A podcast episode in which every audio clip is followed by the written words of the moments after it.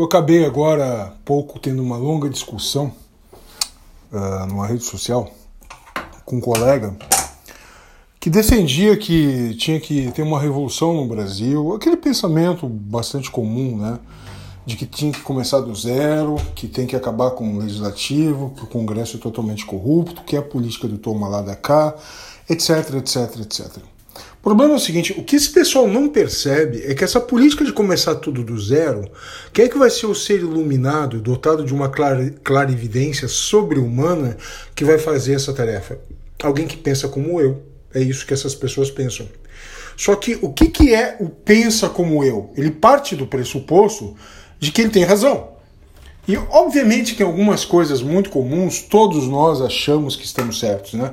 Necessidade de uma saúde pública eficaz, de um setor educacional funcional, que não, não fique privilegiando argumentos e e conteúdos eh, meramente ideológicos, uma segurança pública que realmente dê conta do recado, do crescente caos que as nossas cidades sofrem, etc, etc, etc. Né? Só que o problema é o seguinte: a maioria das pessoas e até dos partidos políticos concorda, concorda com a maioria das coisas, dos, dos seus objetivos. O problema é o como fazer. E para entender o como fazer, tu tem que ter um entendimento prévio do como funciona. E a teoria, as teorias nas quais as pessoas se embasam sobre o como funciona são distintas.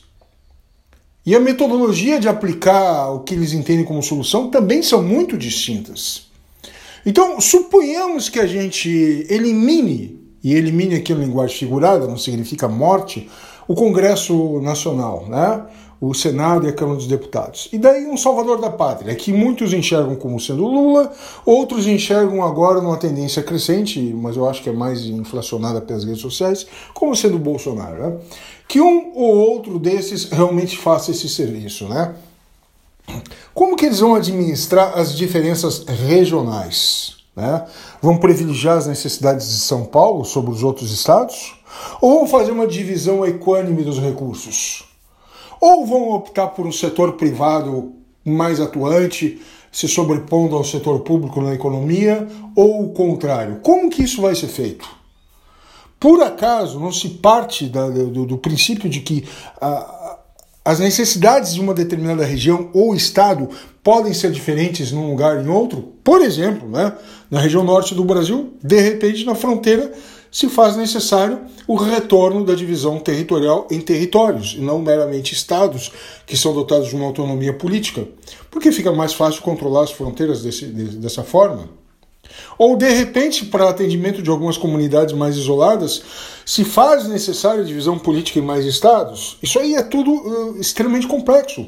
Não é uma divisão simples, que obviamente na cabeça de um indivíduo crédulo desses, que acha que um ser iluminado, um salvador da pátria, vai sentar na sua mesa com alguns, alguns conselheiros que vão dizer para eles, não, faz assim, faz assado que é melhor.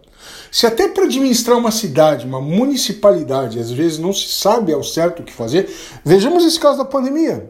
Hoje em dia é fácil dizer, como muitos eh, têm alardeado por aí, que queimamos a largada, ou seja, que decretamos a quarentena antes do necessário e depois de muito tempo, quando realmente a, a, a maior onda de contágio surgiu, é que nós éramos para estar começando, muitas pessoas estavam cansadas e necessitadas de sair nas ruas e trabalhar. É fácil depois que, que o jogo. E isso que eu estou falando é uma mera hipótese, nem se tem certeza disso. É fácil depois que o jogo já está rolando aos 45 do segundo tempo dizer o que, que deveria ser feito. Né? Agora se coloca no lugar de um gestor público, de um conselheiro, de um executivo, seja municipal, estadual, federal. Como se faz? Então, assim, ó, uh, o, o que, que se tem hoje em dia é uma visão que as pessoas não percebem, mas que é extremamente totalitária.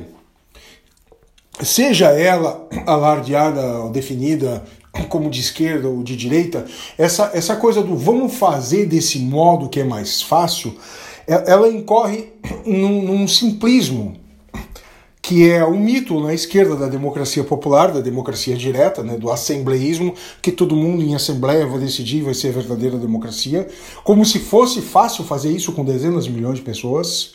Ou então de uma visão tecnocrata, né, de direita, tipo assim, a cúpula militar de gente sabe bem como fazer. Ah, sabe tanto como fazer que nós tivemos aí o regime militar e cadê a educação brasileira? Se era tão bom, ela ia ter deixado o seu legado, né? E se foi tão bom a renovação feita nos anos de petismo, nós teríamos feito uma mudança uh, razoável na educação. E o que, que foi feito? Criação de universidades, mudanças de, de nomes de, de, centros de estudo para, de Cefet para Instituto Federal. O que, que foi feito de efetivo, entendeu? Então, essas perguntas, é, é, assim, ó, eu, eu não vejo solução que não prime por um, por um viés técnico. E o que, que quer dizer isso? Quer dizer algo que seja consenso entre diferentes abordagens ideológicas. E essas visões de consenso, elas precisam partir, elas devem ter como premissa algo mais objetivo sobre como é a realidade. Depois, se tu tem uma visão mais estatista, esquerdizante, de que acha que tem um poder público mais extenso, ou se tu tem uma visão mais liberalizante, uh, de direita clássica, de que tem que ter um setor privado mais atuante, aí a proposição vem depois, mas ela vem depois de tu entender como é que é a realidade. Agora, simplesmente dizer o poder público tem que estar mais perto do povo, suprimindo a democracia representativa, isso nada mais é do que a definição de fascismo.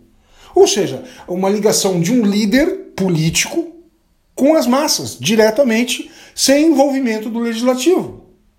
Ou com a supressão do legislativo. Isso é o Duce, italiano, né? na época do fascismo, Mussolini, é exatamente isso. É?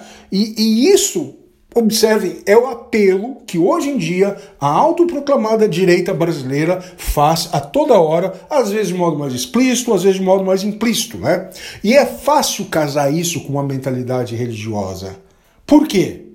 Porque é fácil condenar o sistema laico, o Estado laico, e é fácil tentar adivinhar que assim como existiu um Salvador na Terra, pode existir um Salvador na pátria. Ou seja, uma transposição clara de um pensamento uh, religioso, né, para um atemporal, para uma visão uh, para a sua aplicação no mundo secular, temporal. Ou seja, tu pega o mesmo princípio de funcionamento do teu imaginário que tu usa para a religião, Salvador da Terra, para o Salvador da Pátria na política.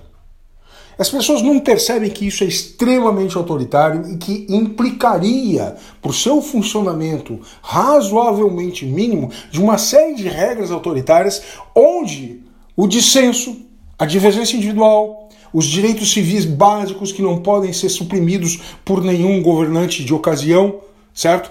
Sem que eles sejam eliminados. Só assim é que tu faz essa política do de cima para baixo. Então as pessoas dizem a política do toma lá da cá é errada. É errado quando é fora da lei. É errado quando implica em corrupção. Agora, nada mais justo tu ter um deputado que, de acordo com a sua legenda partidária, vote a favor de um projeto político de um deputado de, de, de uh, projeto de lei de um deputado de outro estado, mesmo que não seja do seu interesse imediato, desde que esse outro uh, deputado, uh, quando for concla conclamado, ele vote também a favor daquele que apoiou ele inicialmente. Né? Isso é uma troca de favores. Para isso que se tem partido político, entendeu? Não é uma troca de favores ilegal, correto? Obviamente que eu sou contra esse, esse amontoado de cargos em estatais e órgãos públicos que são utilizados como moeda de barganha. Mas para eu ser contra com eficácia, isso tem que ser mudado. Então nós temos que ter, através do legislativo, pessoas que façam, políticos que façam projetos de lei para diminuir o poder desses, uh, da utilização desses órgãos públicos e, em alguns casos, até uh, sua, suas empresas públicas, em alguns casos, até sua substituição, entendeu? Agora, não adianta eu ficar dizendo, ah, isso é errado, nós temos que ter alguém que faça de cima para baixo, sendo que este líder, esse chefe de Estado, utilizará seu poder para beneficiar os seus apoiadores, que é justamente a moeda de troca, em outro sentido, é, com outro grupo, melhor dizendo, mas que vai implicar nos mesmos erros de outrora. Então, assim, ó, vamos usar uma tipologia weberiana, tá? Não gosto de ficar falando muito de grandes teóricos para defender o meu ponto de vista, mas eu acho que nada melhor do que ele, Max Weber, para definir os tipos de poder. Né? Nós temos, assim, grosseiramente falando, de modo muito simplificado, três tipos de dominação, que poder implica em domínio. Né? O domínio racional legal, que é dado pela evolução das leis, da burocracia, e a burocracia aqui entendida como administração pública e não uh, excesso irracional de, de, de normas. Uh, a dominação tradicional, principalmente de cunho religioso associado a monarquias, né? e a dominação carismática. Uh, de modo muito simplificado, nós passamos com o Renascimento né, na Europa e com o pensamento iluminista depois, uh, do domínio tradicional, monárquico, uh, com apoio das religiões, com a fusão entre Estado e Igreja, para o domínio racional legal, né? da separação entre Estado e Igreja, da divisão dos poderes e de um, um crescente poder pautado na legislação em detrimento do poder de pessoas, sejam elas uh, líderes uh, temporários, reis, etc. Né? No entanto, o poder carismático daquele líder populista volta e meia e rompe, mesmo sob o domínio crescente uh, hegemônico do racional legal. Então, mesmo dentro das democracias, dos Estados de Direitos, às vezes pode vir um líder carismático populista. E isso pode se dar tanto no Irã de 1979, com a, a ascensão ao poder do Ayatollah Khomeini, quanto hoje em dia com, com Donald Trump, por exemplo. Entendeu? E esse é o risco. As democracias, elas não morrem num Big Bang, numa explosão. Não são um objeto construído que tu tira as bases e ele cai totalmente, entendeu? Elas morrem paulatinamente, através da aceitação desse tipo de poder conferido a indivíduos que são falíveis como qualquer um de nós. Esse é o problema. Tu confiar no governo dos homens acima do governo das leis. E é aí que está o germe da destruição e do autoritarismo que vai implicar na constituição de outras normas para favorecer esse grupo de indivíduos que apoia essa pessoa. E essas normas que vão suprimir os direitos civis, a liberdade de expressão, são a mais perfeita definição do totalitarismo.